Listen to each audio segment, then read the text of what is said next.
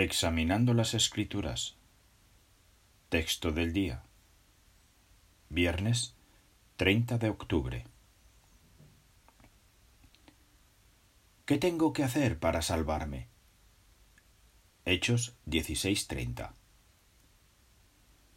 Fijémonos en que el carcelero de este relato bíblico cambió de actitud y pidió ayuda después del terremoto.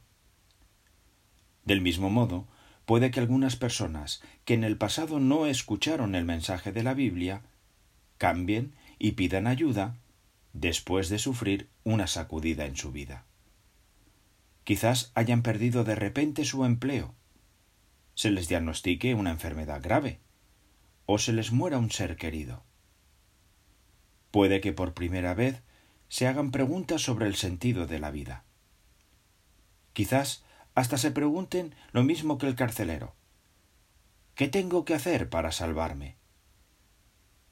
Cuando las encontramos en la predicación, es posible que por primera vez deseen escuchar el mensaje de esperanza que llevamos. Así pues, si seguimos predicando fielmente, podremos dar consuelo a las personas cuando estén dispuestas a aceptarlo.